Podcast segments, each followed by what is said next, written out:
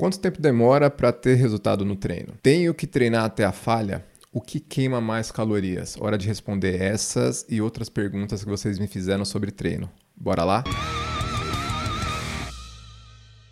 Fala galera, beleza? Meu nome é Rafael Figueiredo, eu sou personal trainer e toda sexta eu abro uma caixa de perguntas lá no Insta. E se você tem alguma pergunta e quer se manter informado sobre treinos e vida saudável como um todo, já aproveita para me seguir por lá.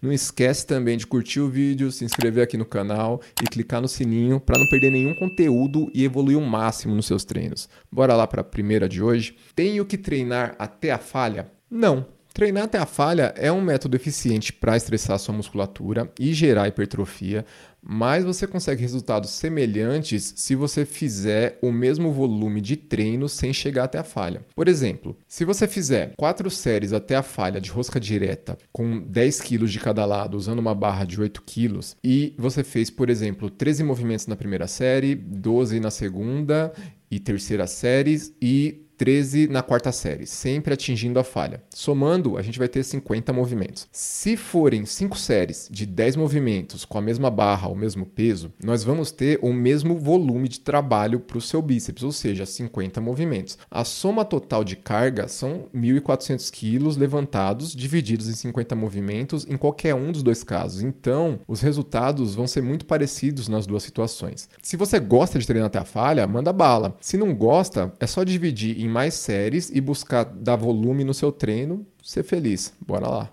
Como faço para melhorar a minha velocidade na corrida? Correndo mais rápido e ficando mais forte. E eu não estou brincando não. Deixa eu explicar isso aqui direito para vocês. O ideal é trabalhar tiros com mais velocidade para adaptar o seu corpo e melhorar o seu desempenho.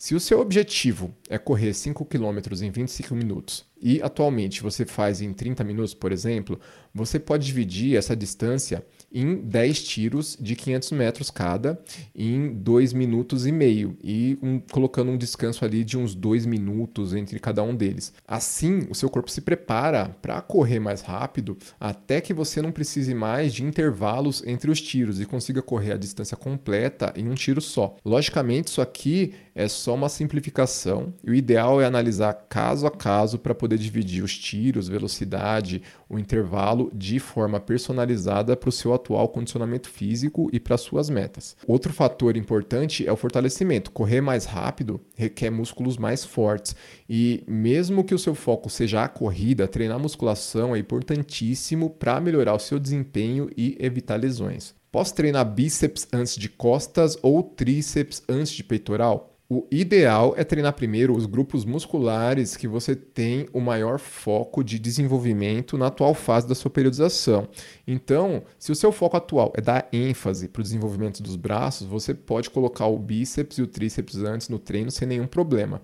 O contraponto é que ao fazer isso você vai render menos nos treinos para costas e peito. Como o bíceps é um músculo sinergista quando a gente trabalha costas e o tríceps quando a gente trabalha peitoral, tá, são músculos que auxiliam os músculos principais ali da execução de movimento. Esses músculos já vão estar fadigados na hora de treinar costas e peito, eles não vão poder executar esse papel tão bem. Mas, como eu disse antes, não tem problema nenhum nisso se o foco agora tá em evoluir os braços. Quanto tempo demora para o treino dar resultado? O treino dá resultado imediato, pessoal.